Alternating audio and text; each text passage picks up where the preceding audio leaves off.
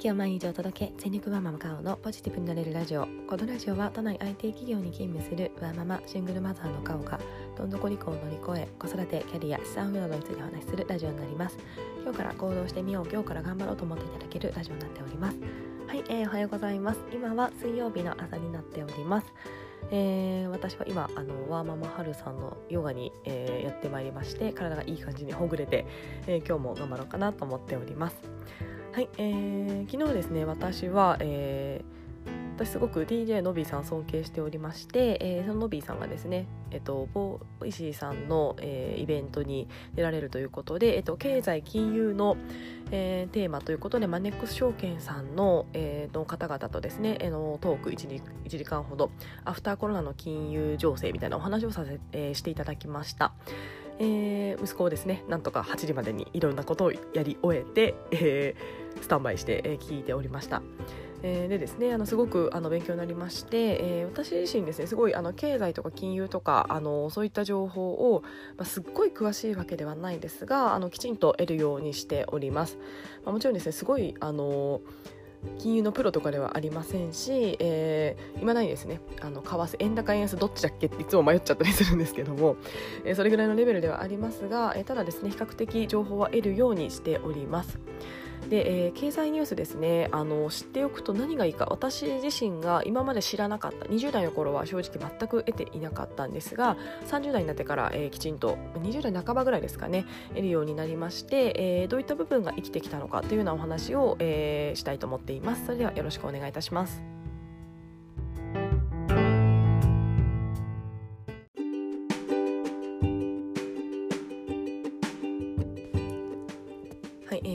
経済ニュース、えー、得ておりますでしょうか、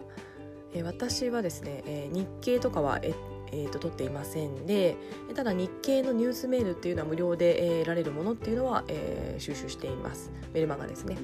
であとは、えー、 Voicy で、え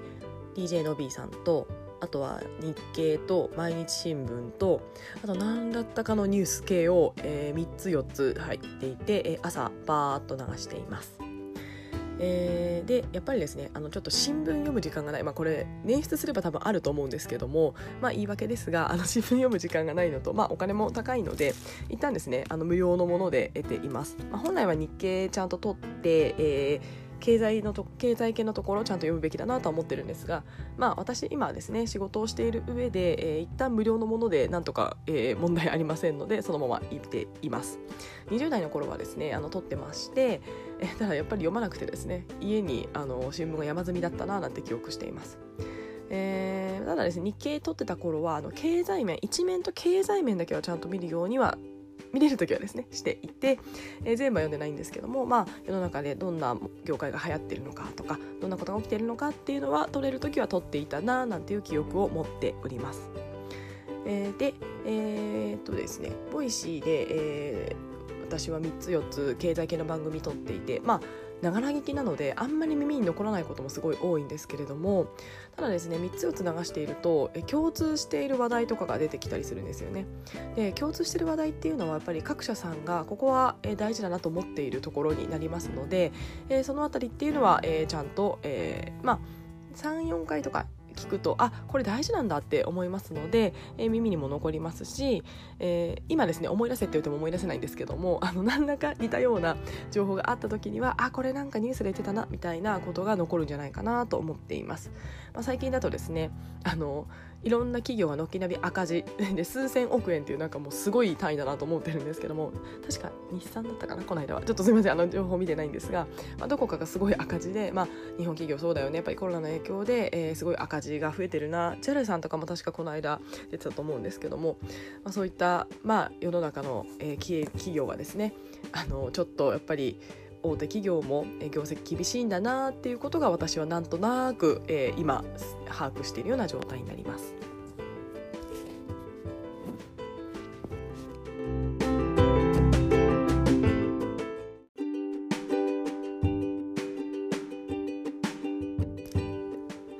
はですね私は日経さんのニュースメール、え無料のメルマガみたいなものが、えー、撮ってまして、えー、結構ですね有料記事も多いので見れないのが多いんですけども私はそれでですね通勤電車とかではタイトルをバーッと見てあ今こんな感じなんだなっていうのを見るようにしています、まあ、それこそどこどこが赤字だったとかですね、えー、コロナの薬が海外で開発されそうだだったりとかされるのかなとかですね。あとあの株価がどうかだったりとか、えタイトルを見て世の中的に今、うんうん、こんな流れなんだなっていうのを毎朝できる限り追うようにしています。なので詳細を、えー、見たい時はクリックしますが、まあ、無料記事で読める時はそれを見ることもありますしまあですね時間もないので、えー、まあタイトルでですねこんな流れかっていうのを把握しています。なので私はニュースを深く知るっていうよりは世の中の流れ、え日本だったり海外がどんな流れなんだろうっていうのを、まあ、本当に薄いんですけども表面的に、え知っておくでこれをですね、まあ、毎日継続して、え知っておくっていうことが、え大事かなと思っています。まあ、あのある業界にすごい詳しい仕事なんかで必要だったらそれも必要だと思うんですが、まあ、私自身はあまり必要ではないあの、まあ、社会人としては必要だと思うんですけども仕事でそのニュースのトレンドを追うみたいなものが今の仕事で生きるわけではないのでまずはですね表面上世の中の流れっていうのを、えー、広く浅くただ継続的に取るっていうのを意識しています。えー、それでいくとやっぱり Voicy とか、えー、あとはあのノビーさんの番組とかはですねすごく分かりやすいですしノビーさんの番組はその経済用語とかをあのきちんと説明してくださいますのであの円高円安とかってたまに分かりません分かりな分からなくなりませんか？私は結構たまになるんですけども、まあ、その解説を以前すごく分かりやすくしてくださってなるほどそうやって考えればいいんだとか思ったりもしましたので、えー、まあそういったですね、まあ、やっぱり耳から取る情報っていうのはすごくあの生きるな経済ニュースをキャッチするにはすごい生きるななんて思っております。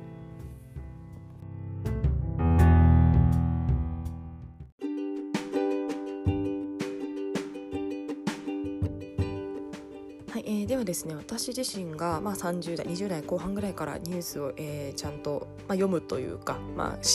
意識するようになってからですね、まあ、何が良かったかっていうところなんですが、まあ、皆さんも、まあ、それはそうだよねって思う部分もあるかもしれないんですが改めてお伝えしたいなと思っています。私3つあるかと思っています、えー、まず1つはですねあのやっぱり投資に役立つんですよね、えー、私はあの個別株の、えー、投資をまあ、最近ほっとほっておったりとか、えーまあ、ちょっと売り買いしたりとかしてますが、えーまあ、そんなにですねあのデイトレーダーではありませんしそんなに時間がありませんのであのずっとチャート見てるとかではないんですけどもたまにふとした時に見てちょっと買っとくかとか、うん、売っとくかとか、まあ、そういった形で、えー、ちょこちょこ見ています。でやっぱりですね投資に役立つなと思うのは、まあ、この業界が来そうだなっていうのをニュースを拾っているとなんとなく分かってくるんですよね最初は全然分からなかったですなんかこんなことがあるんだへえみたいなことなんですけどもやっぱりですね時系列で追っていくと最近なんかよく聞くなこの言葉とか最近ここの業界のニュースすごい多いなっていうのがなんか感覚的にこう分かるようになってきました私は。えー、なのでですねこれやっぱり継続して聞くっていうのがすごい大事だと思います。多分今日一日のニュースを見てこの業界が落ちてるみたいなのを見たところでですね本当に落ちてるかわからないんですよね。たまたま今月だけだったかもしれないですし。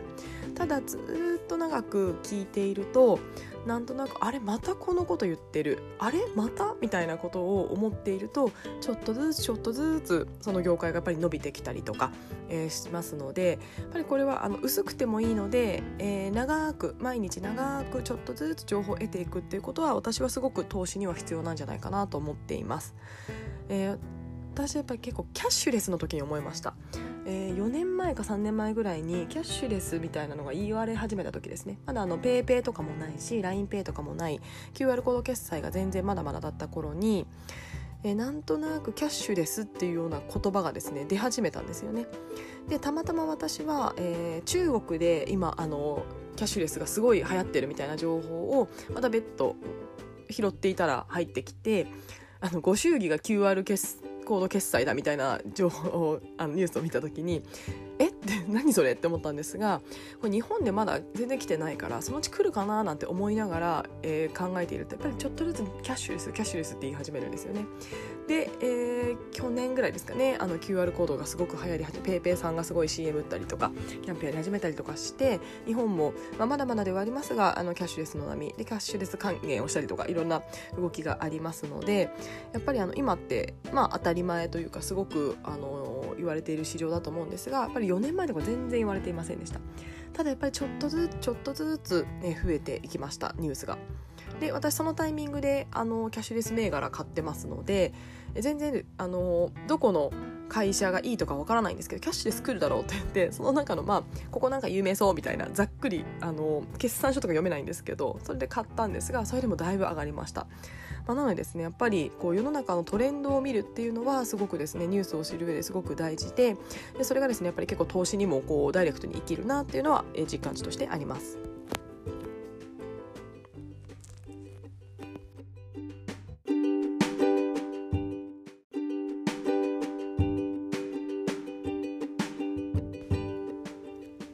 はい、えー、あと次にはですね転職時にも行きます。えー、やっぱりですね転職する上で大事なのって私自身は伸びてる業界に伸びてる業界伸びてる会社に行くことが大事だと思っています。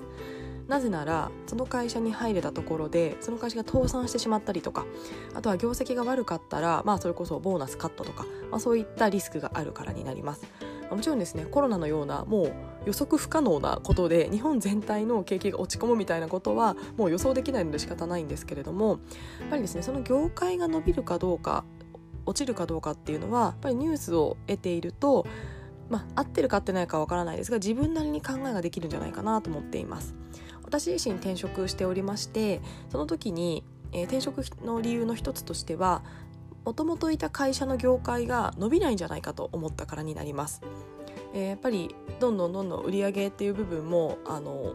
まあ、落ちてはないんですが伸びないなって思ってましたしいろんなニュースを得ていると私が巻いた業界っているのかなみたいな、まあ、いるんですけどもいるけどもう拡張しないなっていうのを思っていました新しい何かが生まれないと多分このままいってもえー、現状維持は後退だではないですが、後退していくんじゃないかなっていうのをいろんなニュースを得た上で思っておりました。でそうなった時にやっぱりですね同じことをしても会社が利益を出さないとお給料って上がっていかないんですよね。っぱり会社が伸びているから人も増えるしその分ポジションもできますしその分利益も、還元できると思うんですけどもそうじゃない会社にいるとどんなに頑張ってたところで会社が利益が出ないからという理由でまあ分かりやすく言うと利益連動所有が減ったりとか、えー、そういった部分になりますのでこのままじゃちょっとどうかなっていうのをニュースを見ながらかつ自分の会社の状況を見ながら思っておりました。で実際に転職をしまして、えー、転職はですねあの、うん、この会社伸びそうこの業界はこれから伸びそうっていうような思うような業界に転職しまして、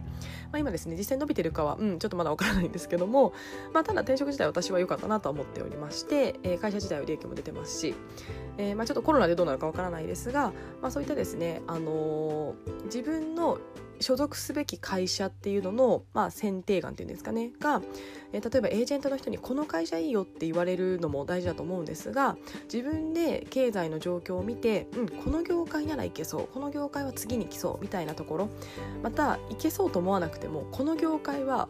うん、ダウントレンドだなみたいなものを選ばないっていうような選択肢ができるかと思いますので、まあ、そういった転職自分がつく仕事に関してもやっぱりですねニュースを知っておくとあのすごくメリットあるんじゃないかなと思っています。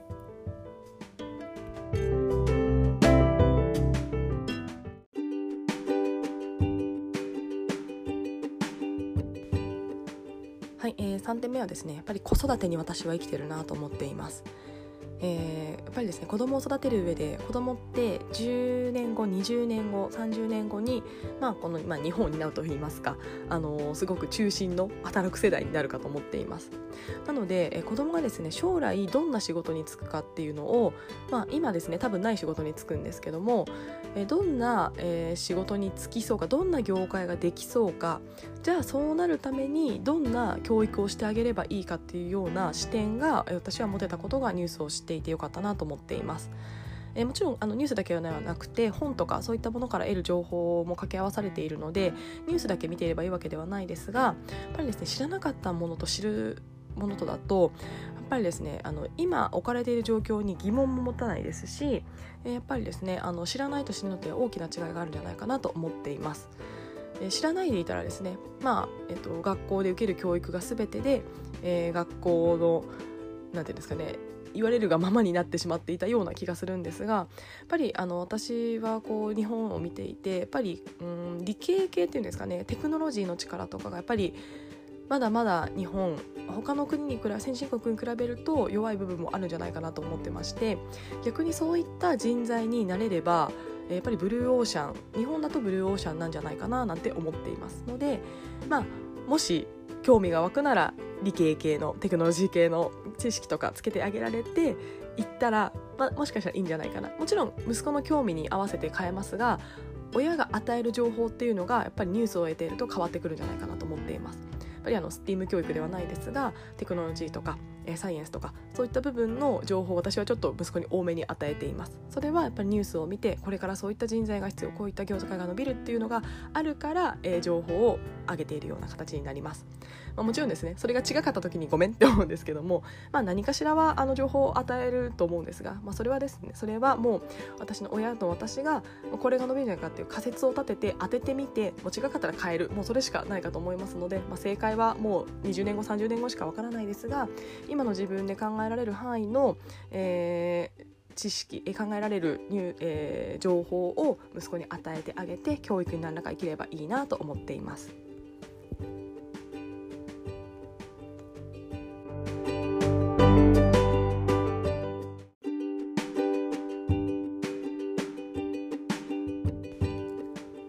はい、えー、今日はですね珍しく経済ニュースについてお話をさせていただきました、私自身そんなに経済にすごい詳しいわけではありませんし、えー、何かどこかの業界のプロ金融のプロ等ではありませんので本当に一ワーキングマザー一会社員として、どういった情報収集しているかでそれがどう生きていたかというようなお話をさせていただきました。えーまあ、ただ私すごい経済のニュース知るのやっぱり楽しいんですよね。20代の頃全然興味なかったんですが世の中の動きをしているってなんかすごい面白いなと思いますしやっぱり実生活、まあ、そういった投資だったりとか、えー、子育てにすごく生きているので、まあ、本当に忙しいとは思うんですが忙しいながらもあのやっぱりそういった音声メディアとかをうまく活用すると自然と情報入ってくるんじゃないかなと思っています。ただ最初ですね入ってこないと思います。私も最初聞き始めた時とか何言ってんだろうみたいな、えー、こともありますし今でもですねちょっと金融系の難しいものを聞いてしまうとえ何何後場って何とかえファンダメンタルって何みたいななんかもうですねわからないことだらけではあるんですが結構ずっと聞いているとこう行間で分かったりとかあと別の機会で何か情報を得た時にあこれかってつながることがありますのでとりあえず耳で流しとくっていうのは、えまずですね経済ニュースに取っかかりにすごくいいんじゃないかなと思っています。そんな中でやっぱりですねあの Voicy の経済ニュースだったりとかあの私の尊敬する DJ のびさんの番組とかっていうのは本当に忙しいと思うんですですがあの隙間時間に、え情報インプットで、え毎日継続してちょっとずつちょっとずつ知識をつけていくというのはすごくあのいいメディアだなと思いますのであの全然 Voicy の回し者ではないんですけれども私自身が情報を得れてすごい良かったなと思っておりますので、まあ、皆さんもですねあの Voicy 聞いてる方多いかと思いますのでぜひあのノビーさんとか日経さんとかのチャンネルフォローよろしくお願いいたします。全然回し物ではございません。はい。はい、えー、それではですね、えー、私は今日も、出社なのでまたその経済ニュースを聞きながら、えー、出社したいと思っております。